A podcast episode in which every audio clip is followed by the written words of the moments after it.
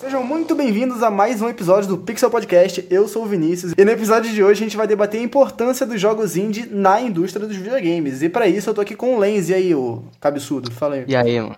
Tudo tranquilo, mano? Tá, tá de boa aqui também. Tô- Valeu tô aí ó, por, por- pela interação. Eu faço de indie. Boa.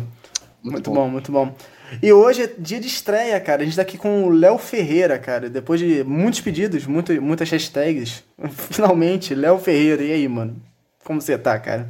Depois de toda a comoção que teve no Twitter, os caras vieram clamando a minha ajuda, falando: Meu Deus, eu preciso desse cara no meu podcast. Aí eu entrei aqui e agora eu vou carregar os caras. O, o fã de Crash é mulher pelada, isso aí. Fã de Crash e Mulher Pelada, realmente. Caso você tenha caído nesse episódio de paraquedas e não faz a puta ideia do que são os jogos indie, eu vou te explicar aqui porque eu sou um cara muito bonzinho, saca? Então, basicamente eles são jogos independentes, como já tá bem explícito no nome, né? Normalmente eles são produzidos por uma equipe bem pequena e tem um orçamento baixo, então é isso aí, né, Léo? E, e tem uma controvérsia nesse, nessa definição aí, né, Léo, que tu falou da outra vez. Pois é, aqui já é a segunda vez que a gente, a tenta gravar esse episódio aí, né? Aí nos bastidores do Pixel. Ah, a gente conversou da última vez que eu vi em algum lugar na internet que tinha essa controvérsia aí dizendo que na real os jogos indies eles podem ser podem ter né, investimento de fora de empresas grandes a empresa que faz né a dev que faz que tem que ser indie coisas do tipo eu entendo de onde vem essa ideia de que é, dinheiro não nasce árvore e as pessoas devem dar apoio né os, os jogos mas ainda me parece meio errado, sabe? Porque a definição por definição é essa, de que indie vem de do independente, do cara underground lá querendo fazer o trampo dele, o coração, sangue e raça. E vem alguém e me diz que tu pode dar dinheiro, assim, tipo uma empresa grande, engravatados podem dar dinheiro. Sou estranho, mas eu sei de onde vem a ideia. É, eu sou É, meio gente- ortodoxo enquanto a isso, né? E aí entra aquela questão, né? Que tipo, nossa, beleza. Quando uma empresa grande compra um jogo. Eu tenho muito dessa dúvida.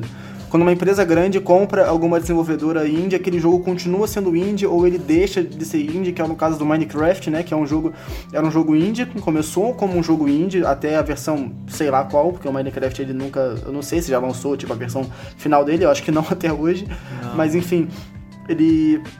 Ele era um jogo indie, coisa e tal, e aí a Microsoft foi lá e comprou a Mojang. Tipo, pra mim, Minecraft não é mais um jogo indie, saca? Porque ele. Não, é Porque ele. usar que ele era ainda. Ele era, saca? Porque ele começou a receber bastante investimento. Porra, a Microsoft comprou a porra da Mojang, cara. Não é qualquer empresinha, lá. saca? Então acho que essa definição acaba se perdendo, assim. É, não é pouca bosta, né? Então. E é o caso do Ori também, que comprou lá, sei lá o que, que a Microsoft fez. E o Ori 2 é produzido pela Microsoft Studios lá também. E. Então, tipo, aquilo é indie ou não? Então. Não sei. Fora que o Ori, mano, há muitos estúdios tem funcionários que eram de developers grandes. Aí tem um funcionário da Blizzard, por exemplo. Então aí, aí tem Tá essa. estúdio. Então É, tem essa discussão essa, aí. Essa saca? questão aí de, de desenvolvedor estar em, em dev indie, coisas do tipo, isso aí é extremamente comum na, na indústria dos games, no caso. É, os caras sempre estão atrás de, de trampo É, ou querer fazer alguma coisa diferente acabam indo pelas próprias pernas. Essa questão aí é é mais tranquila de explicar. Agora, o jogo em si, o produto, que é muito estranho. Esse negócio do, do, do Ori, né, ser ou não indie, cai também na questão do Cuphead, que também é da Microsoft, teve investimento da Microsoft. Os caras hipotecaram a casa, né, para poder. Tem toda essa história, né, toda essa lenda aí de que caras hipotecaram a casa para poder terminar o jogo e teve, teve a mão da Microsoft. E a gente não sabe dizer hoje em dia se ele é um indie ou não, se ele se ele é tipo um jogo Double A. Triple A não é, mas um Double A indie, não sei. Realmente é muito difícil dizer. Sobre esse negócio dos funcionários aí, mano, tem muito é, de- funcionário de developers, tipo, o Ken Levine lá, que fez Bioshock. Ele tá produzindo um jogo indie, por exemplo. Não, e é legal que você vê a galera. sai- Tipo, tem a galera que trabalhou na indústria AAA e vindo pra galera do indie, e tem a galera que começa no indie, tipo. E o indie serve de porta de entrada para alguns desenvolvedores entrarem na, indústria, na indústria. Então o indie ele dá essa abertura também para os desenvolvedores, né? Ele, é, isso é bem legal. Que tipo, é uma, um vai e volta, porque tipo, o cara vai lá fazer o indie dele, aí ele trabalha um tempo lá na, sei lá, na empresa foda lá que, que for, e depois ele volta a produzir os indiezinhos dele. Isso é bem legal, né? Eu acho isso interessante. Fora que tem programas de incentivo ao desenvolvimento de jogos indies. Por exemplo, a EA lançou Unravel e o Fe, que são jogos que eu lembro agora de cabeça, que são, tipo, puta jogos muito legais, muito diferentes, tipo, do que a, a EA em si faria, né? Que é fora desse negócio de Need for Speed, Star Wars e, e Battlefield são jogos realmente muito diferentes. O Unravel tem até aquele caso, né, que o cara foi lá anunciar o jogo durante uma EA Play lá na E3 e ele chorou no palco. E acho que isso é muita representação do que é ser um dev indie, né? Que é os caras tipo se fudendo pelo amor ao jogo, pelo, pelo amor pela indústria, né? Acho isso muito foda. E, e foda esses programas também que incentivam. Sim, sim, eu acho que é por isso que esse, esse argumento de, ah, não, se o jogo ele tem. Depende, né? Tipo, o jogo tem um incentivo de uma empresa grande, ele vai deixar de ser indie. Eu acho que não, cara, porque. Aí, beleza, a EA foi lá e incentivou o cara e o jogo deixou de ser indie? Não, beleza, ela ajudou a publicar, coisa e tal, mas o desenvolvimento foi praticamente todo do, da equipe do cara e do cara, né? Tipo, então, o jogo não deixou de ser indie. Sim, sim. A única coisa que, tipo, coisas como a EA faz é fazer a experiência chegar pro grande público, né? Pelo então, ela é. ajudou a publicar o jogo. Então, o jogo não deixou de ser indie. Então, esse, essa conversa, né? Esse, essa definição do jogo de, de, jogo indie é um negócio que é muito controverso, né? E é muito difícil de definir. Não é fácil você definir o que é realmente um jogo indie. É fácil e, e não tão fácil assim, sabe? Pois é, e foi até o que eu disse no, no outro, no outro vídeo que a gente tentou gravar, que isso cai muito também. É, é muito difícil definir o que é um indie. E isso não cai só na indústria dos games. É, na música. Na música rola muito disso também. É, por sim, exemplo, sim. lá o Art Monkeys. Eles começaram no MySpace, eles eram uma, uma uma banda indie, né, no caso. É agora eles são o que alternativo, porque agora eles têm todo o orçamento para fazer um álbum e o caralho, tá ligado? Vamos, agora, já que a gente tá falando de jogo indie, vamos bater um pouco, um pouco sobre as nossas experiências, né? Ultimamente eu tô jogando Ori, o Lens jogou Ori, o Léo, o Léo tá jogando Ghost Runner. E eu, eu é aqui isso. falar do The Red Sphinx Club aqui. Puta jogo foda. É, ele, porra, no dia que a gente tá gravando, ele tá no Game Pass ainda, mas dia 1 ele sai. Ele tá na promoção, né? Quando esse programa sair, ele ainda vai estar na promoção por R$14,50, eu acho, por aí. Mas ele tá na promoção. Quem puder comprar. É, então, porra, mano, compre um jogo aí, tem na Steam, tem no Switch, eu acho que console. Então, eu acho que ele não tem pra console, console mas eu acho que ele tem pra Switch e PC. Então, o jogo é Cyberpunk, ele é point click, no universo Cyberpunk ali, ele é focado na narrativa. Ele é. Ele faz a melhor representatividade aí LGBT que eu já vi em videogame. Interessante, eu, eu, eu, eu já joguei pouco dele na faculdade. Tô ligado que tem um lance de misturar drink nele e tal, né? E por causa dos drinks. Sim, drink, e, e por causa dos drinks as coisas podem mudar dentro do jogo, né? Algumas ações podem ser tomadas por, por NPCs dependendo do drink que tu dá pra ele, né? Isso é da hora. Eu, tenho, eu tô bastante interessado nesse jogo para jogar. Eu tava de olho nesse, de, nele nessa promoção que eu falei, mas acabou que eu preferi comprar outra coisa, mas tô de olho, futuramente eu espero jogar ele, porque parece realmente ser uma, experiência bem diferente e, tipo, é, muito é, é bem interessante. Aí outro vídeo que eu zerei esses dias, né, foi o grande Hollow Knight aí. Hollow Knight. Que vai entrar pra Plus mês que vem, né? Sim, eu acho que quando o dia, no dia que o programa sair, um dia antes, ele entra na Plus, então é. baixem o Hollow Knight. É um jogo muito bom. É... Tá ouvindo esse é, programa, vai lá, baixa o Hollow Knight e jogue Hollow Knight, por favor. Mas ele, ele foi feito com, com que é 35 mil dólares australianos com duas pessoas aí. Quatro. São três, mas é, tem lendas que dizem que são quatro, se a gente for contar com o compositor. E é um puta rolê por trás da história do jogo. Que os, porque os caras, assim, eles iam fazer um jogo pequeno. E eles foram, foram, foram se animando, se animando e acabou saiu um jogo, saiu um jogo de 80 horas, né? Porra! É, é enorme esse jogo, cara. Pra um indie é muito grande. Uhum. É, dá pra contar nos dedos quantas pessoas, quantas pessoas produziram o jogo aí. E eu Sim. tô jogando Ori agora, o primeiro Ori que incrível, né? O jogo, o jogo é sensacional, foi o primeiro jogo que fez eu chorar, mano, por causa da trilha sonora. Muito foda, tipo, tá sendo uma experiência incrível. A, a direção de arte do jogo é sensacional, vale muito a pena jogar. Foram os 10 reais mais bem gastos da minha vida, assim, eu não me arrependo nem um pouco. Oportunismo aqui, ó. Vamos, vamos ler meu texto. É, e vamos ler o texto do Lens aí, se vocês já jogaram. Se não jogou, compra o jogo, joga e depois lê. Mas, mas vale a pena jogar, velho. É um jogo sensacional. Olha, é foda. Bicho, olha, é muito foda, mano. É muito foda. Tudo. Eles. Não, ele tem uns defeitos ali, tipo, a questão do combate dele que é, que é extremamente repetitivo, coisa e tal, e bem chato às vezes.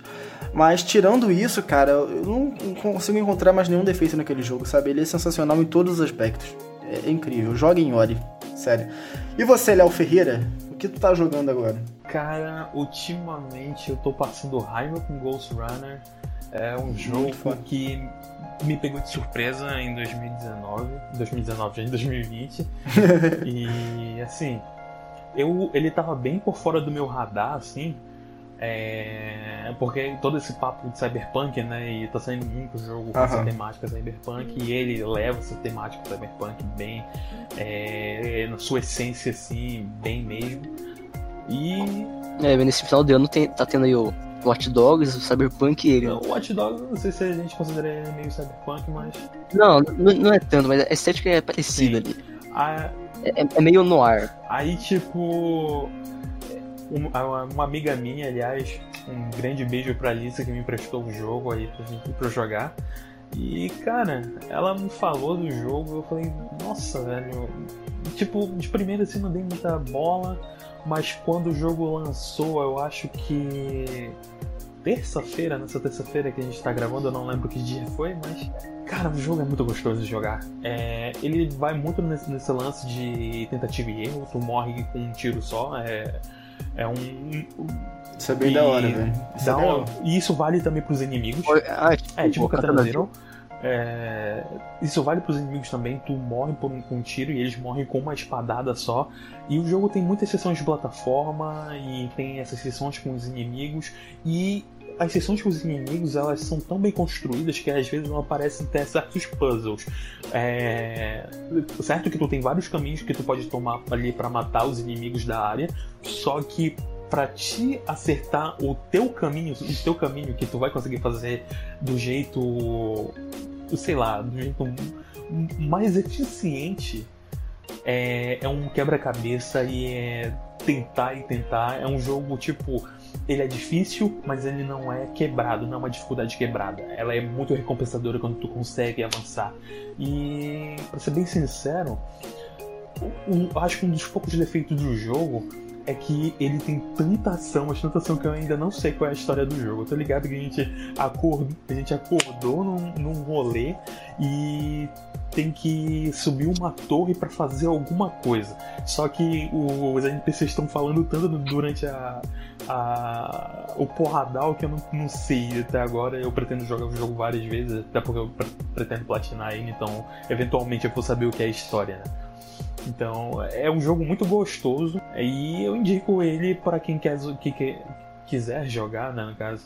É, ele, Ele tá 100 reais, no PC e se eu não me engano ele tá 120 no PlayStation. Mas se tu for na Epic Games, tem como tu conseguir ele por 60 reais por causa de um código que, que tem, eu não lembro muito bem, mas ele tá nessa base de 100, 120 reais aí. É um jogo muito gostoso de jogar. Tudo que eu vi desse jogo, tipo, me deu bastante vontade de jogar, velho. Primeiro pela temática cyberpunk, porque, tipo, a gente tá naquele. Eu tô naquele hype de Cyberpunk 2077 e, tipo, quando eu vi aquilo, eu falei, cara, isso aqui me lembrou muito de Cyberpunk 2077, porque é a mesma temática, né? Então, quando eu bati o olho naquilo, eu falei, caralho, mano, que foda, eu quero jogar isso, eu pretendo jogar futuramente. Pelo que eu vi da- das gameplays que a própria Alice postava lá no Twitter dela, é um negócio bem fluido, bem dinâmico e bem divertido de jogar. Então. Mano, ele, me, ele me lembrou Dishonored, só que com muita mais ação. Por algum motivo. É, eu acho que é mais por causa da gameplay, assim, né? Da, da câmera, do estilo e tal, do meio da pegada. Só que tu- ali tu não precisa ser stealth que nem Dishonored, mas É. ali é loucura mesmo e foda-se, tá ligado? É muito bom. Katana Zero em primeira pessoa aí. É, a gente pode definir assim. Eu ainda não joguei Katana Zero, mas eu já vi é, um amigo jogar e tal. Ele parece muito legal. E ele também é publicado pela 505 aí, que publica um monte de indie. Muito foda essa. É, e o Ghost Runner tá aí, né, por, por 100, 120 reais. É uma experiência muito gostosa de se ter com videogames. E assim, é, é- essa é a, é a grande prova de que tu pode ter uma puta experiência com videogames por um preço bem baixo, sabe? E, e, tipo, não precisa depender de triple A's, assim. Que eu vi de jogo barato, sim, foram dois indie. Ele e o Mortal Shell lá, que é o Souls Like. Sim, o Mortal Shell, ele, aliás, ele tá em promoção agora, nesse momento, acho que ainda vai estar em promoção quando a, a- o programa for, for pro ar, tá 100 reais na Playstation. É um jogo que eu ainda não joguei, mas é, são críticas muito divididas sobre ele. Só que é uma experiência bem diferente. E di- diferencia, é, diferencia pra caralho do jogo AAA que a nossa querida Sony tá aumentando cada dia É, todo- mais. não só a Sony, né? Todo, toda a indústria tá, tá aumentando já. O padrão, o preço padrão da indústria agora foi aí pra 70 dólares, É, né? a geração. Então, pior, eu tô falando dessa aqui porque aumentaram o preço do Sekiro faz um tempo já. Foi 300 conto no Sekiro, puta merda. Mas se for falar da próxima, cara, pior ainda, mais ainda. 350 reais no joguinho, mano. Pô, baratinho, que isso? Todo mundo tem 300 reais pra dar no joguinho? Fala sério. É, eu, eu, eu- olha, eu prefiro, mano, dar 100 reais pra uma developer indie do que 300 pra uma, tipo, pra uma multicorporação aí. Sinceramente, eu também. Ultimamente eu tenho comprado muito jogo indie. É, eu acho que o, o, o, o montante que eu gastei em dinheiro com o jogo nesses, nesses últimos meses aí de quarentena e tudo mais foram com jogos indies, porque eles te dão experiências muito mais é, profundas, assim, às vezes. Tipo, ou, ou realmente muito mais divertidas. Por exemplo, eu, eu comprei Cuphead esse ano que ainda não tinha, não tinha no PlayStation, eu não tenho outra plataforma pra jogar. Então, foi muito gostoso jogar Cuphead. Eu acho que, que, tipo assim, depois que eu joguei Cuphead, eu tive a certeza de que a indústria tá sendo carre- carregada pelos indies. Tipo, carregada pelas costas por causa da criatividade. A criatividade dos jogos É o hoje em dia. da estão relação, né? Até porque. É, os indie, desenvolvedor independente, ele não quer saber muito de dinheiro. Tipo, óbvio que vai ter que ter ali um, tipo, um retorno pra eles, que, né? Mas, pô, eles focam mais em, em expressar os sentimentos dele através da arte, né? Criatividade, no caso. Sim, com certeza. E o interessante que o Léo falou ali é que, tipo, uma, parada que os jogos indie estão me dando, eu também. Eu, ultimamente tenho dado, deixado os AAA um pouco mais de lado. É, senão, tipo, eu tenho dado um pouco mais de atenção pros indies, né? Igual eu falei recentemente, joguei Hora, eu tava dando uma olhada no Celeste. E quando eu joguei o Celeste esses dias, cara, a, a sensação que eu tive era que eu tava jogando, tipo, que eu era moleque de novo, jogando os meus joguinhos de plataforma, coisa e tal, saca? Um negócio que eu não sentia há muito tempo jogando essa, esse jogo, esses jogos malucos por aí que tem. que tá tendo. É uma parada que eu não sentia há muito tempo, sabe? É, é, é porque sai, da mesmice, né? completamente da, da Tipo, mesmice. E, e é um jogo. e É um jogo Terceira pessoa, jogo Sim, sim. E, assim, e o Celeste traz todo aquele, aquele visual retrô, saca? Que, que bate aquela nostalgia. É, o, o indie normalmente tra- traz isso, né? É, esse bagulho de jogo pixelado Sim, aí. sim. grande maioria dos indies, assim, são ali 2D e alguns são pixelados, né? E é interessante o Vini trazer o Celeste pra conversa, de, porque eu acho que Celeste foi o, o ápice da representação dos indies dentro da indústria. É, foi o jogo ali que foi indicado e concorreu com Titãs na TGA de 2018. E Bateu de frente ali com que- God of War, mano. é, God of War, Red Dead Redemption 2 e, na me- e no mesmo ano de Assassin's Creed Odyssey, mas isso a gente esquece. Deixa isso pra lá. Deixa isso É. quieto, pelo amor de Deus. É, a gente esquece essa porra, marreco total. Mas é um jogo que eu acho que, tinha- que merecia ter levado o, o GOT em 2018. E é uma coisa que eu sempre falo no Twitter. De que o GOT 2018 pra mim é Celeste. Porque, como tu disse, ele traz muito essa nostalgia de jogos como do Super Nintendo e coisas do tipo, que são coisas da nossa infância. E ele faz, traz isso e traz melhor, digamos assim. E quando eu digo melhor, é batendo profundo, batendo onde dói, sabe? É uma, uma mensagem, é um jogo com, com uma mensagem de autoconhecimento, de que tu pode superar as tuas próprias ansiedades e tudo mais. São coisas com mecânicas e ferramentas que já existiam na, na, na indústria. E tipo assim, ele tem uma trilha sonora muito foda, uma gameplay muito gostosa. Ele mereceu o GOT pra mim, sabe? É, é, é, tipo, foi até injusto ele não ter ganhado o GOT aquele ano. E, tipo assim, quando eu joguei ele nesse ano, em 2020, eu pensei isso e eu vou defender isso com, unhas e dentes. Óbvio que eu ainda não joguei Red Dead Redemption ainda, do, dos grandes. É, acho que depois desse programa aqui é, eu vou, vou jogar ele, eu já tenho, já, já comprei ele e tenho pra jogar. Mas, assim, velho, eu acho que ainda vai ser o meu gosto de 2018 Celeste. E é justamente por isso que tu falou. Celeste, Celeste não, não joguei ainda, mas é, ápice dos jogos ainda não, não, sei, mas. Eu digo ápice de representação e não ápice de do que pode ser melhorado. É que em 2016 teve Inside, né? Ah, Inside é muito foda. Foi em 2016? É que Inside foi, indi é, ele foi indicado ao GOT. E em 2015 a Ori ganhou melhor direção de arte em cima de Bloodborne, que, porra, é, é, é um bagulho foda, mano. Tipo, eu, eu não, não joguei Celeste, não posso falar, só que essa geração em si, a oitava geração de PS4, Xbox One, ela, pra mim, é, é a melhor pros índios. Tipo, em questão de relevância, assim, em, tipo, os indies estão muito mais é, relevantes. Ficou mais fácil também, né? Tipo, de, de um indie ir pra um console. Antigamente ficava tudo ali no PC, né, velho? É muito mais acessível tanto pros criadores de indie quanto pros jogadores, assim.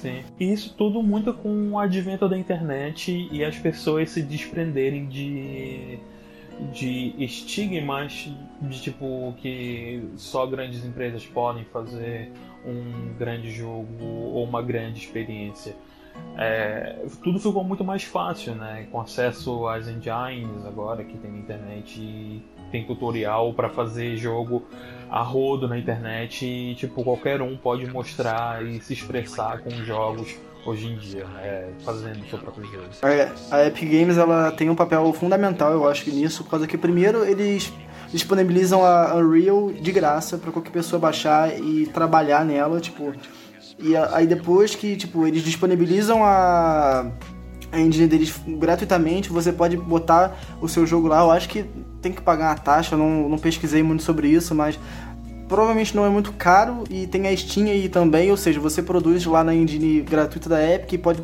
publicar o seu joguinho na Steam e na própria loja da Epic também. E a Epic também dá um monte de jogo indie de graça, ou seja, democratizando o acesso ao joguinho, aos joguinhos indie e muita galera começa a se interessar a jogar indie por causa disso. É, e os cursos de game design assim, estão muito mais relevantes assim hoje em dia. Sim, sim, se você procurar bastante, é, é tudo bem mais acessível, né, velho? Onde, onde, tudo começou ali para mim foi em 2014 com Five Nights at Freddy's e com o Scott Calton lá, velho. Que porra, 2014 eu vi o Scott Calton como é, uma, uma referência assim para jogo indie, para criador de jogo indie, sabe? Eu acho que, tipo, aonde começou mesmo foi ali com Raid, eu acho o nome do jogo, e ele vai ser até lançado agora pro PS4 depois de ah, 12 não, mas... anos. Sim, mas tu falando é, sobre essa geração mesmo. O Braid é 2008, né? Sim, 2008. E também com Super Meat Boy, que aliás, Super Meat Boy foi o motivo pro que os irmãos lá da MDRH, lá esqueci o nome como falar, né, o nome do estúdio, fazerem Cuphead. Foi por causa de, de, de, Super Meat Boy que eles viram que Super Meat Boy deu muito certo e era um jogo bem simples de se fazer. E foram duas pessoas, literalmente duas pessoas que fizeram Super Meat Boy e deu certo pra caramba. E eles ficaram falando: Nossa, a gente precisa fazer então esse jogo que a gente tem na cabeça e aí tá aí, Cuphead, e é um dos meus jogos da vida, adoro esse jogo, é muito bom. Ele é, o Cuphead é sim, base, simplesmente maravilhoso, mano. Não, não tem discussão. Não, eu não conheço uma pessoa que jogou Cuphead e falou mal do jogo. Tipo, ele é sensacional, espetacular e lindo. Falar mal aqui, é muito difícil. Só. Ah, ah pô. Aí, ó, ó, gente, bota um easy mode aí pro, pro Lens jogar, porque o cara é burro. Pior que o jogo tem um easy mode se tu jogar com a Bomb Smoke e a Chaser mas assim, tu vai penar um pouco porque essa, esses negócios. A Chaser não dá tanto dano. Tipo, não dá dano basicamente. E a Bomb Smoke tu pode atravessar os projéteis do, dos bosses e tudo mais. Só que vai penar um pouco assim, mesmo assim, mesmo com modo, modo fácil, digamos. É, mas aí perde toda toda a graça do jogo. A graça do, do Cuphead tá na dificuldade. O Cuphead ele consegue ser divertido, tipo, você morre milhares e milhares de vezes e mesmo assim ele é, é divertido, saca? Ele não é frustrante. Você morre e fala, não, vou matar essa porra desse chefe filho da puta. E você volta e fica lá por duas, três horas tentando matar o bicho, porque eu sou ruim assim mesmo no jogo. E eu ficava por duas horas tentando lá no bicho, então. É, fazer o quê? Cara, e não é frustrante, cara. Você gosta, é divertido, sabe? É... E quando você mata, é tipo, o negócio é um prazer enorme matar um boss. Você fica, caralho, matei, porra, finalmente. É bom demais, mano. E se vocês acham que o jogo é difícil no normal, é, experimentem jogar no especialista depois que vocês zerarem o jogo, porque alguns bosses mudam alguma, coi alguma coisa. Alguns, tipo, tem alguns movesets diferentes, outros mudam a, a sistemática dentro da batalha. Por exemplo, no aquele dragão que tem no terceiro, acho que é no, no segundo mundo, é um dos últimos bosses do segundo mundo. No normal é é o dragão indo de costa, de frente para ti, andando de costa e, a, e tu vai avançando para cima dele. E no especialista não. É, as nuvens indo correndo basicamente de ti e tu tentando acertar o dragão. É meio como se tu tivesse correndo atrás do dragão. E, e é muito estranho e muda é, como ele faz os ataques deles e tudo mais. É muito gostoso jogar no especialista esse jogo. E é uma coisa que eu recomendo fazerem quando zerarem ele é zerar ele de novo no especialista, porque é outra experiência, é outro jogo. Mano, sobre dificuldade aqui, aproveitar para falar aqui sobre os AAA, mano, eles não é, alguns aí eles não moldam a indústria, sabe? Se você for para pensar, véio, a maioria dos indie, assim, AA, assim, jogos menores, assim, eles, porra, fazem muito mais pra indústria do que AAA. Por exemplo, o Demon Souls lá em 2009, Demon Souls não era AAA. Ele criou um gênero, assim, pra jogo, de, jogo desafiador, assim, de, que é o que a gente conhece como Souls-like, né? Sim, sim, sim. Os indie, eles têm que estar tá inovando o tempo todo, né? Diferente dos AAA. Os AAA, eles têm, tipo, alguns, né? Não são todos, eu não vou cagar regra aqui não, a, não, a maioria tem a garantia que, tipo, ele vai ser lançado, eles têm dinheiro para marketing, eles têm dinheiro para divulgar o jogo deles. Não é, o jogo indie não é assim.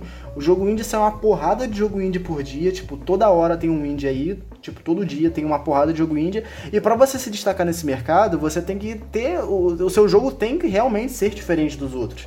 Você não pode ficar, cair na mesmice, sabe? Você não pode se dar esse luxo de cair na mesmice. Então, o, os desenvolvedores indies, eles têm, têm uma criatividade mil vezes maior do que esses desenvolvedores de, de AAA, com certeza, porque eles têm que ter ali o tempo todo fazendo coisa nova para conseguir se destacar. Porque aí o jogo se destaca e aí sim, a, a, todo mundo vê, tipo, nossa, olha, cara, esse jogo faz tal coisa diferente que nenhum outro jamais fez. E aí, é, é igual o caso do, do Demon Souls que o Lance falou, cria um gênero novo, saca? Essa é a graça da, da indústria dos indies, saca? Isso é bem interessante. Os AAA, mano, eles, eles servem para agradar a grande massa que significa os, os jogadores assim mais é, eu não queria eu não queria eu não queria estereotipizar mas porra os tiozão aí do FIFA do GTA COD saca esses caras aí eles nunca vão saber o que é indie na vida velho então tipo esse serve para isso tipo a maioria das vezes, saca? Óbvio que vai ter aí no ano.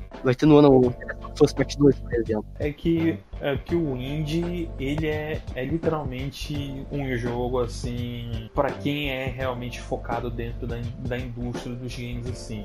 É, não são jogos que estão tentando chegar ali, né, ter um grande nome, ser um grande jogo, e pessoas assim que têm o costume de jogar só o, o é. COD do ano, o Assassin's Creed do ano, eles não vão assim realmente muito atrás de querer saber.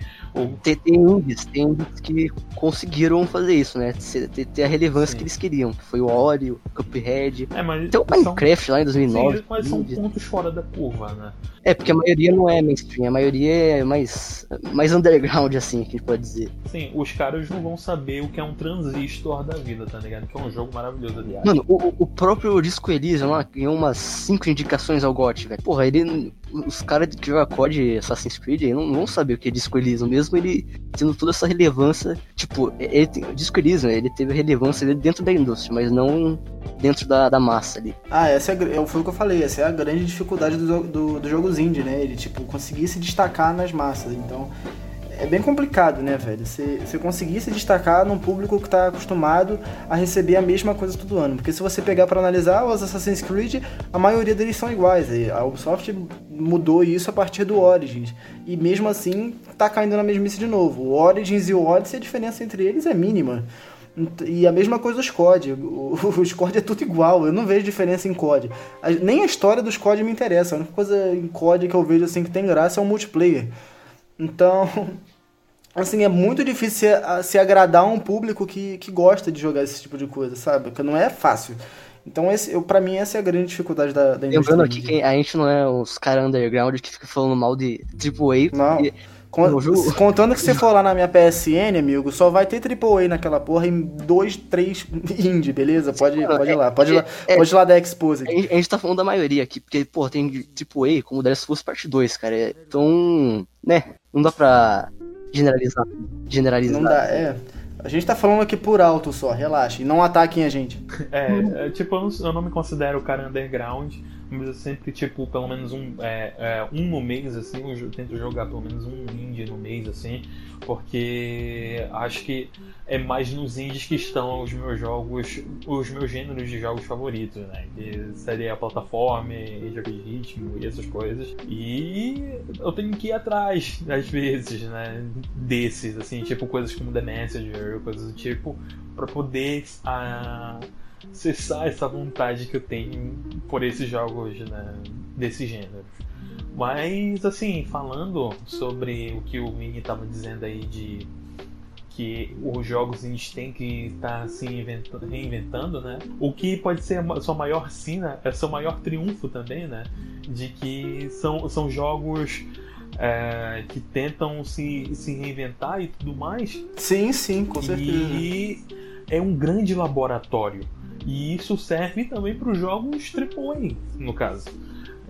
Que não podem. E, tipo, para eles não podem nem devem arriscar, é, porque tem ali. Tem que fazer sucesso, tem que entrar dinheiro, e se der errado, a gente tá todo mundo na rua e tamo fudidos. É porque diferente dos indies, os AAA eles têm muito investimento, né, velho? É muito dinheiro pra, num AAA para você sair arriscando, né? Não, é, pra, é realmente, é, se a gente pegar para analisar a situação, não dá, é complicado. Você tipo, tem muito dinheiro ali, você faz um jogo com muito investimento, aí você lança e ele acaba não agradando a massa, e aí ele é um fracasso, e aí acaba fechando a desenvolvedora e demitindo gente, e aí a crítica caindo em cima. Realmente não dá. Os jogos indie eles têm essa facilidade porque eles têm um baixo orçamento, às vezes o orçamento deles é nada, é só um cara na frente de um computador fazendo o jogo, né? Os jogos indies, eles não têm nada a perder, né, mano? É, eles Aí, não têm nada a perder. Eles apostam na criatividade. Hum, eles não têm nada a perder. Então é bem mais fácil para um desenvolvedor indie arriscar do que para uma desenvolvedora AAA, tipo, arriscar milhões é. e milhões de dólares, porque não é baratinho fazer um jogo, é, é saca?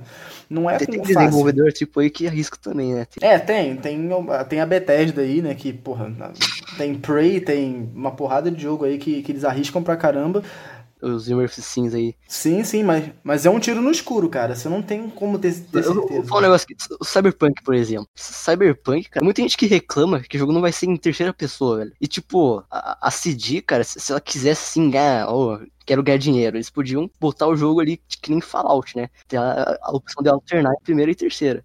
É, mas aí, mas eles querem, aí eles estão arriscando realmente, mas, porra, é CD Projekt, né, mano? Fala sério.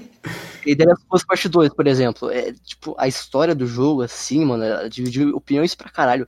O Neil Druckmann, lá em 2000, numa entrevista de 2017, acho, ele falou que muita gente ia odiar o jogo, e era essa intenção, saca? Então, tem, tem um tipo aí que, porra, eles se arriscam. É, tem algumas exceções à regra ali que realmente arriscam. É igual o que eu, a gente falou aqui, não tem como a gente cagar a regra aqui e falar, não, tudo é assim, não, não tem como, sabe? Não, não tem.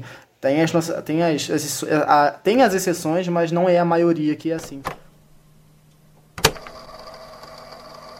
Já que a gente está falando tá mamando o indie aqui pra caramba, né? Falando que são, é o melhor gênero e carrega a indústria de games na costa, por que não falar da indústria indie de games no Brasil, né? É, a galera pensa assim que o Brasil, o que, o que sai do Brasil é ruim, mas só que no Brasil tem muitas pérolas assim que as pessoas não dão tanta atenção assim. É, por exemplo, se vocês não conhecem Momodora, eu não vou lembrar qual é o, o, o título dele, é, é, o subtítulo, né, no caso. Mas um dos malmodores aí, ou todos, são feitos por um brasileiro e teve um deles que é muito conhecido, que ele pega essa, esse lance de Metroidvania e tudo mais. E é um jogo que eu joguei um pouquinho dele, não cheguei a terminar, eu confesso. Só que pelo pouco que joguei era muito bom. Só que eu lembro que eu parei de jogar ele porque eu tinha, tinha Hollow Knight para jogar. E também tem o Dandara. Eu não sei se vocês já ouviram falar aí, Vinícius e Lenzi. Vocês já ouviram falar em Dandara? Dandara eu já ouvi falar sim. Acho que já. E o Dandara também, já que tu falou do Metroidvania, o Dandara também é Metroidvania, cara. E ele é bem a raiz do Brasil, sabe? Tem momentos assim na exploração do jogo é, que eu, tava, eu, joguei ele um pouco assim, é, nessa pandemia também. E cara, tu encontra Bapuru lá. tipo, a, a Bapuru toda. Tu, tu encontra. Tu encontra outras. Outra, outras referências brasileiras. A Nandara é uma própria referência a, a uma mulher que também era Dandara e eu não vou lembrar o sobrenome da, da personagem histórica. Olha aí, o cara que é mama história não sabe o nome dos personagens, mas ela era basicamente companheira do Zumbi dos Palmares. E tem toda essa. E o jogo é, é, é, tipo toda essa referência do Brasil e tudo mais. E é um jogo com uma historinha bem legal, uma gameplay, tipo, é bem desafiador o jogo, isso eu confesso, o jogo é um pouquinho difícil, mas ele com um pouco de carinho e força de vontade, eu acho que as pessoas podem dar uma chance para esse jogo. Ele é muito barato na Steam no, e tem para celular também, ele tá em todas as plataformas. É um jogo assim, que eu acho que todo brasileiro deveria jogar assim, já que ele trata muito essa, essa, as raízes de brasileiros dentro de um jogo e é muito gostosinho de jogar assim, sabe, cara? É, eu realmente recomendo para as pessoas. É, Brasil, mano, o Brasil nos indies também teve, né, o que se, o teu joguinho lá, o Celeste, que o estúdio brasileiro, Mini Boss, ele fez parte da direção de arte do jogo, né? Tipo, mano, Brasil no gote, velho, é isso. É isso, e já que a gente tava, vocês estavam falando de Metroidvania coisa e tal, vou citar aqui Tropicalia, que o Tropicalia ele leva no nome Tropicalia, um jogo brasileiro. O Tropicalia ele, é, ele tem ali inspirações de Dark Souls e Castlevania, ele é um JRPG e tem uh, mecânicas de, de Metroidvania, é um jogo que acabou de lançar há pouco tempo, ainda vai lançar, e desculpa, eu não tenho essa informação para vocês, mas ele tá 10, 14 Tá 14 reais na Steam, se eu não me engano, eu tava vendo hoje. E apareceu lá que era para pré-venda, mas eu vi na página do desenvolvedor que já tinha lançado. Então eu não sei muito bem o que tá rolando, mas é um jogo que eu acho que vale muito a pena a gente dar, dar uma atenção, porque é um jogo recente. E eu, tudo que eu vi do jogo é só o pessoal rasgando muito elogio para ele. Eu tô de olho mesmo. Ele tem aquela, aquele esquema de RPG de turno, coisa e tal e tirando e, né, todo o, cenário brasileiro, coisa e tal, o cenário tropical, coisa e tal, você, pelas fotos, você, eu acho que você controla um, um menino indígena, coisa e tal. Eu tô muito interessado nesse jogo e, e é bem legal. Eu tô, tô doido pra, pra jogar isso aqui. Eu espero ter a oportunidade de jogar. O índio brasileiro que eu quero citar é um que não lançou ainda, lançar ano que vem, acho que em outubro. É, é o The Infinity Case, ele, ele foi feito por um amigo meu, muito foda. Ele vai ser um Walk Simulator focado na narrativa. Aí eles têm a perfil deles na, no Twitter, é o Sur, Survive Game. Ok, é interessante, olha aí, o Lens com os contatos dentro da indústria dos games aí. Não, você tá hypado por ser do meu amigo e também porque, pô, foco na narrativa, adoro. Ah, certo. E, é, e a gente tá aqui falando de jogo indie e coisa e tal, e é interessante ver que a é. indústria brasileira, tipo, de videogames, ela é praticamente sempre. Ela é 100% indie, né, velho? Porque o mercado internacional não tem muito interesse aqui e não tem ninguém aqui no Brasil investindo em videogame. Eu não vejo, tipo, nenhuma grande empresa investindo em videogame aqui no Brasil. Então, praticamente toda a indústria brasileira é indie, né? Tem uns caras brasileiros, só que eles não, eles não investem no Brasil. Eles são, tipo, um cara brasileiro que tá na Capcom, por exemplo. É, e tem o Rafa Grassetti, que ele, tipo, foi o cara que remodelou completamente o Kratos. Tipo, ele é brasileiro, ele que remodelou o Kratos, saca? Então a gente tem a mão de a gente tem a mão de brasileiros em jogos grandes, mas aqui no Brasil mesmo o desenvolvimento de jogos é praticamente nulo. Eu acho que isso é um, um, um negócio muito triste, saca? Porque a, aqui a gente é um dos maiores consumidores de videogames do mundo saca? Então muita gente aqui tem o sonho de, de trabalhar com isso, saca? De produzir o seu jogo. E, pois tipo, é. igual o Lance falou, ele tem um amigo que tá fazendo um jogo. Então, é muita gente que tem esse sonho de poder desenvolver um jogo, de trabalhar com videogame, e acaba que falta oportunidade, saca? Porque não tem investimento aqui, e isso é muito triste, saca? Pra não dizer, pra não dizer que não tem investimento, na época que eu tava fazendo a faculdade de jogos digitais, e sim, eu me envolvi com, com joguinhos é, para trabalhar sério com isso. É, lá eles diziam que o governo em si, o, o governo brasileiro, ele dá um certo incentivo para desenvolvedores indies. Só que o, o, incentivo que eles, dá, que eles dão, no caso, são para jogos educacionais e coisas do tipo. É, para gamificar coi coisas como história e tudo mais, sabe? Para educação mesmo. É, é muito difícil o governo brasileiro dar, dar um incentivo pro, pro desenvolvedor indie para fazer algum jogo para assim com, como Hollow Knight, coisas do tipo assim, pro lazer, sabe? É, o brasileiro trabalha meio que é digamos assim para não usar o termo errado eu acho que por aparelhos sabe é, é os caras tentando fazer tudo aqui na mão e, sabe, tentar fazer acontecer. Porque realmente não tem incentivo e os caras que são bons, o Brasil tem muito cara muito bom e eles vão tudo para fora, sabe? Porque aqui viver de videogames no Brasil é, é muito difícil. E acaba que a maioria do pessoal que consegue tipo, produzir um jogo e consegue ter um orçamento grande é o pessoal que é criador de conteúdo já, né? Que é igual a gente tem, por exemplo, a Lenda do Herói, que é o jogo dos irmãos Castro, que, cara, eu tive o prazer de conversar uma vez com eles sobre o jogo. Foi num evento aqui na minha cidade que eles vieram para cá, eu tive o prazer de conversar com eles e, cara, Aquele jogo é sensacional, todo o processo de desenvolvimento dele é muito interessante. Para quem não conhece a Lenda do Herói, é aquele jogo que toda, sua, toda ação que você faz no jogo é cantada pelo, pelo Marcos Castro. E é sensacional, se você nunca ouviu falar, pesquisa aí, se puder jogar, tiver a oportunidade de jogar, jogue, porque é sensacional. E agora, esse ano, que tá aí, todo mundo tá, ouviu falar, que é da Ordem Paranormal do Selbit, que, porra, conseguiu 2 milhões de reais em 3 dias, foi isso porra, dinheiro pra caramba, né? 2 milhões de reais. Eu tava vendo a entrevista dele com a Voxel e ele falou que, tipo, o, a, o mínimo de dinheiro que eles precisavam para produzir, o, o, básico do jogo era 500 mil reais. Muito dinheiro, né? Porra, 500 mil reais. Não, você não tira 500 mil reais assim do nada.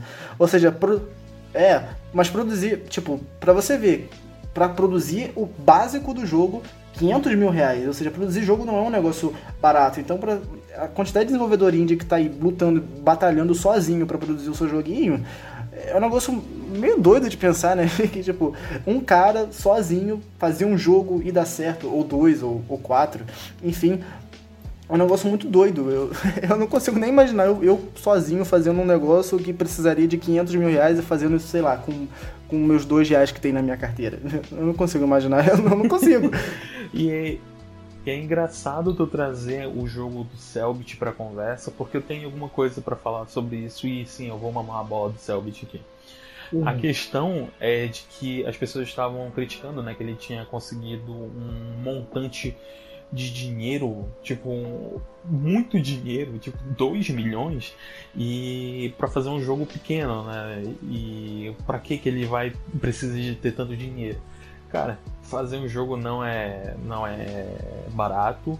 E segundo, os caras têm que pagar os funcionários. Né? Exatamente. Né? Ninguém trabalha de graça, tem, mano. Tem Ninguém várias, faz nada de graça. Tem várias coisas ali, ali que as pessoas assim só batem o olho e falam, pô, pra que 2 milhões pra fazer um joguinho besta?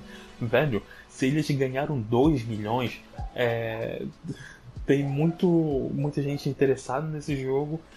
E assim, é, é bom, incentiva as pessoas a quererem investir mais em jogos e ideias no Brasil. Tanto que foi o cartaz, a, a, a, mesma, a campanha do cartaz mais uma, que mais rendeu, sabe?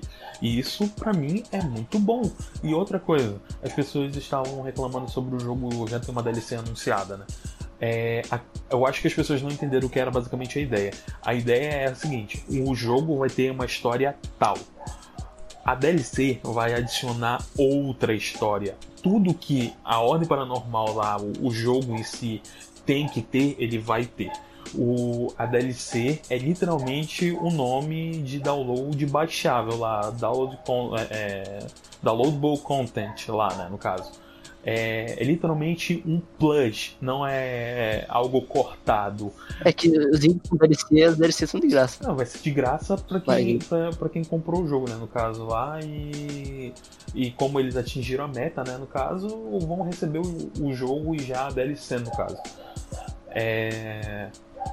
E, tipo, é que é, tem essa ideia de que DLC, né, é, é, anunciar DLC antes do jogo é muito errado. E são práticas é, predatórias da grande indústria de games, coisas que Ubisoft e EA faz, sabe? É, isso é culpa, isso é culpa da, da indústria AAA, né? Que, ah, vamos lançar, lança o jogo todo picotado, que é o caso Ubisoft. da Ubisoft com, com Assassin's Creed Odyssey para quem não jogou e não sabe, o mais interessante da história tá no, nas DLCs que poderiam que poderiam fazer parte do jogo do jogo principal. Não é nenhum bônus, não, é o mais importante do negócio. É, o, é o mais então, importante, inclusive. O jogo, o jogo base do, do Assassin's Creed Odyssey serve só para dar um, tipo, o mais importante pra saber história, que, tipo, é um, é, visite a Grécia ali, tipo, aí ele te apresenta o jogo, mas o que é legal e o que é importante de fato acontece nas DLCs. E é bizarro isso, né, velho? Você, tipo, picotar o jogo ali e você picota o jogo todo, vende cada DLC por 100 reais e tá tudo aí. Eu acho que isso não vai é, eles anunciaram também o do Watch Dogs Far Cry 6 aí, normal, Ubisoft. Não dá, mano. É tipo, você compra um outro jogo, mas é. Tipo, picotar o jogo é uma sacanagem, velho. Então isso acaba passando essa visão errada de que, ah tá, o desenvolvedor indie ele tem ali o, planejamento dele e tem o plano de fazer uma DLC. Ah não, ele vai picotar o jogo e vai lançar ali como se fosse um jogo novo. Não, calma, gente. Calma, respira aí. É, eu entendo que as pessoas possam ficar com raiva, né? E por, é porque essas pessoas estão calejadas com, com a grande indústria. Sim, sim, com certeza. Estão é, tão traumatizados ali com a Ubisoft. Sim, exatamente. É, é, trauma das pessoas, né? Só que isso não vai acontecer, eu ao menos eu espero, e dessa vez eu ponho a minha mão no fogo com o jogo do Cellbit. O cara tá no meio dessa indústria indie aí, ele é um dos caras que mais deu voz para esses jogos, né? Jogando jogos indies dentro da live dele, ele sempre tá jogando muito jogo indie. É, ele sabe dessas práticas predatórias e eu acho que ele não vai ser cara de pau de fazer isso, tá ligado? Cara, o Selbit, é... ele, ele tem uma. Às vezes, tem dia que ele faz uma live, tipo, só pra, pra divulgar jogo indie. Tipo, ele entra lá no, na, nas campanhas no Catarse e fala: olha, gente, vamos jogar, vamos apoiar esse tal desenvolvedor aqui. E aí a galera vai lá e doa. Cara, isso é muito legal. Então o cara, ele sabe o que ele tá fazendo, saca? É igual recentemente, quando, a, quando ele lançou a campanha dele no Catarse, ele Tipo, ele conseguiu arrecadar um milhão e aí logo ele já engatou pedindo pra galera doar pro jogo, pra um jogo de terror que vai lançar, que ele é brasileiro, chamado Fobia. Que os caras estavam pertinho de alcançar a meta. Tavam, aquela meta tava um tempão, mano. Aquela meta dos caras lá lutando pra cacete pra conseguir. É, eu E aí o Selbit foi lá e divulgou. E eles conseguiram bater até um pouco mais da meta, que eu acho que era 50 mil, bateu quase 90. Isso é bem legal, né, mano? E tipo, a indústria indie no Brasil tá crescendo, eles estão se ajudando, isso é bem legal. Eles têm que se ajudar porque eles são indie e porque eles são brasileiros ali, pô. Um 71, o Raised in Oblivion lá, tem o Fobia também. Tem que se ajudar, mano. Tem que é, dar grana um pro outro pra fazer jogo. É, porque, porque os caras são fodidos duas vezes, né, cara? Os caras são índios e são brasileiros. Porra, não é fácil, mano. Não é, não é A vida deles não é fácil. Fobia, eu, eu vi o, o Carpino uhum. tava jogando a demo. Fobia, mano, não, tá velho, bem interessante. O, jogo, é um jogo o, o Fobia, ele tem aquela pegada aí, de, de Resident Evil, né? Dá pra você ver que é, ele é bem inspirado em Resident Evil. A história eu não, não faço a mínima ideia. Eu acho que ninguém faz a mínima ideia do que é, mas se passa dentro de um hotel, coisa e tal. E tem uma parada paranormal no rolê. É, parece ser bem interessante. Quando lançar eu vou dar uma olhada, É, mas mas meu PC não roda. Catarina. Ele vai lançar para Xbox One, para Xbox One e para Xbox Series X e S. Então aí a galera do Xbox, Mano, fiquem de é olho. É, acho que a partir dessa década aqui que a gente está, os indies brasileiros tendem, a crescer, né, mano? Tem um 71 lá que ao esse lance do GTA brasileiro aí, assim, é, para mim é meio polêmico porque eles vão pegar o que o que fez, o que faz ser GTA, mas não vão pegar o, o que realmente é o legal do GTA. Por exemplo, eles vão fazer um jogo vou lá, mundo aberto e tal, no Brasil, pra roubar carro e tudo mais, cometer crimes e pou, pou, pou, tiro, tiro, tiro. É, só que o lance é do, do GTA, toda a cultura, eles zoando a cultura dos Estados Unidos e essas coisas, né? É toda uma sátira. E isso a gente até a gente até conversou isso lá no grupo da Pixel, né? E foi até quando o, o, queridíssimo Gomes disse que o Brasil todo era uma grande sátira, né? Ele não tá errado, mas eu, eu fico meio receoso com esse jogo. Eu espero que faça sucesso de qualquer jeito. A parada do 7.1 é, é toda a representatividade que ele vai carregar, né? Porque primeiro o GTA é um jogo extremamente popular aqui no Brasil. Tipo, todo mundo, todo brasileiro, a minha avó, a minha avó tem 80 e poucos anos, ela sabe o que é GTA.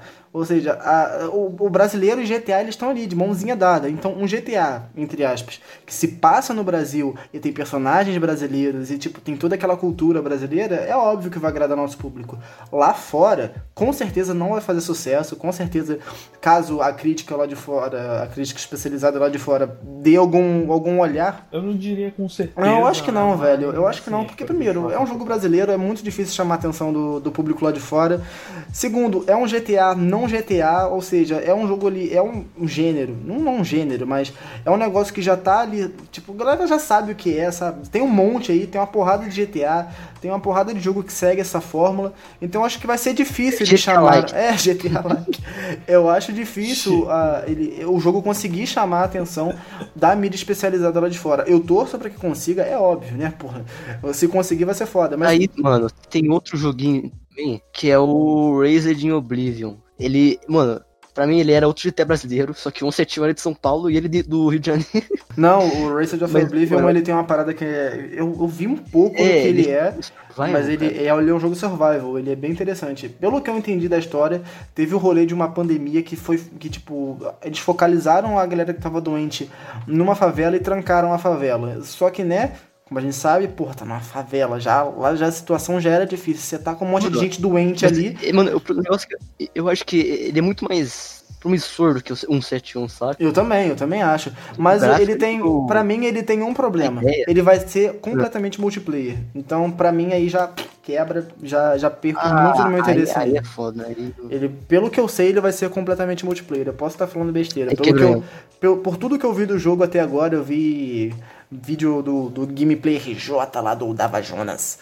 Tudo que eu vi dele até agora, pelo que me pareceu, ele é 100% online e aí quebra um pouco a expectativa. Realmente, só que acho que o, Rio, mano, ele tá muito bonito graficamente, velho. Tá, tô até impressionado aqui. Tá, ele tá, ele tá bem bonito e não tá pronto ainda, né? Ele tá, tá indo ainda, eles estão melhorando as texturas ainda, tá, tá ficando legal. Mas vamos ver se o negócio, se o negócio vai vingar, né? É, só que eu hype mais o Fobia jogo do Selbit, assim, sendo sincero. Não, eu, eu tô hypadaço pra fobia. Eu tô. Eu, cara, se. Eu, eu tô torcendo pra esse jogo sair no Game Pass, mano. Se a Microsoft fizer a boa, se a Xbox Brasil realmente tiver, tiver interessado em fazer alguma merda por esse país, eles me, a- mandarem alguma coisa lá pra fora e tentar ajudar eles a botarem um, um jogo brasileiro no Game Pass, mano, um jogo de terror brasileiro no Game Pass, a galera podendo jogar o jogo ali por pagando a assinatura de 20 conto por mês. Mano, pelo amor de Deus, esse jogo vai estourar, velho. Tem tudo pra dar certo. A Xbox, se tiver o apoio da Xbox Brasil, eu com ainda não vi certeza. nada desse Fobia, mas eu tô um pouco interessado no Atividade Paranormal, atividade paranormal já no, Atividade paranormal. no Ordem Paranormal lá do Selbit. Tô tão interessado lá que já até misturei o nome. Eu ia comentar só, eu ia comentar sobre o Chrome Squad, que é outro jogo brasileiro, né, no caso, que ele pega muito nessa, nessa parada de Super Sentai do que fez muito sucesso aqui no Brasil, coisas como Power Ranger, né, e tal.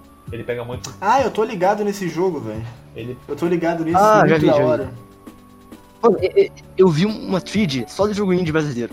Eu tinha um indie lá de é um jogo Turma da Mônica, da. Turma da Mônica, por causa dessa thread aí. E eles falam lá do Chrome Squad e eu fiquei bem feliz quando eles falaram.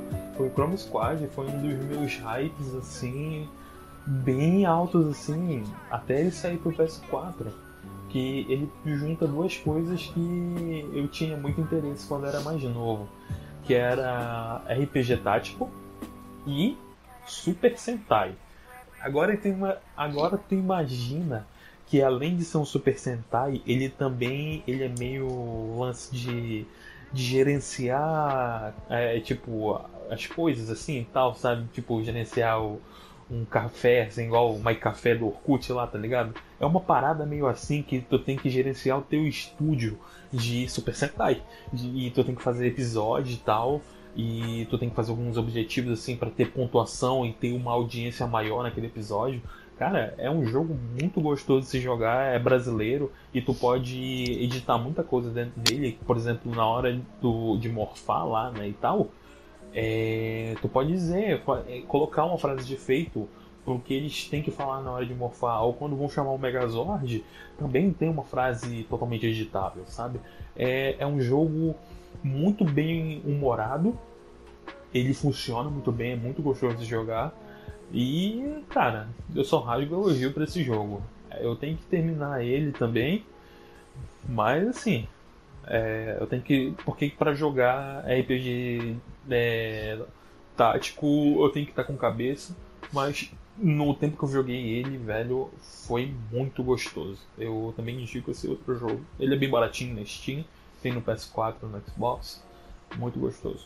Mas é isso, gente. Comprem jogos indie. É importante demais a gente tá, tá ajudando e dando suporte para essa indústria que é tão importante pra pra tudo, né? Tanto aqui pra indústria brasileira quanto pra indústria de Aí não videogames pirateia, total. Né? os especistas aí, não pirateia. É, vai, pira- pirateia AAA, Quem mas não pirate- pirateia Mano, indie não, mano. PCzista que piratear indie, velho, e eu vendo a timeline do Twitter, Eu dou eu vou estourar na calçada, mano. Aí, ó. É, mano. Pirateia indie, Mano, velho. pirate- mano, pi- piratear tipo isso. A Rockstar não perde nada, cara. Que- que Não, não você fala que isso não, não fala de, de piratear jogo da Rockstar não, por causa que o, o, o Gomes pirateou o jogo da Rockstar e o PC dele foi pro saco aí. Não faz isso não, mano. Faz Faz isso, isso não, é. não. É, faz isso Mano, não. Pirateia qualquer coisa sem ser indie e jogo da Rockstar, o resto tá liberado. e é isso aí. Então, obrigado por escutar até aqui, cara. Se você escutou aqui, até aqui, você é um guerreiro, mano. Meus parabéns. Não esquece de dar o seu feedback pra gente lá no nosso Twitter, porque é muito importante quando você dá o seu feedback, a gente fica feliz demais.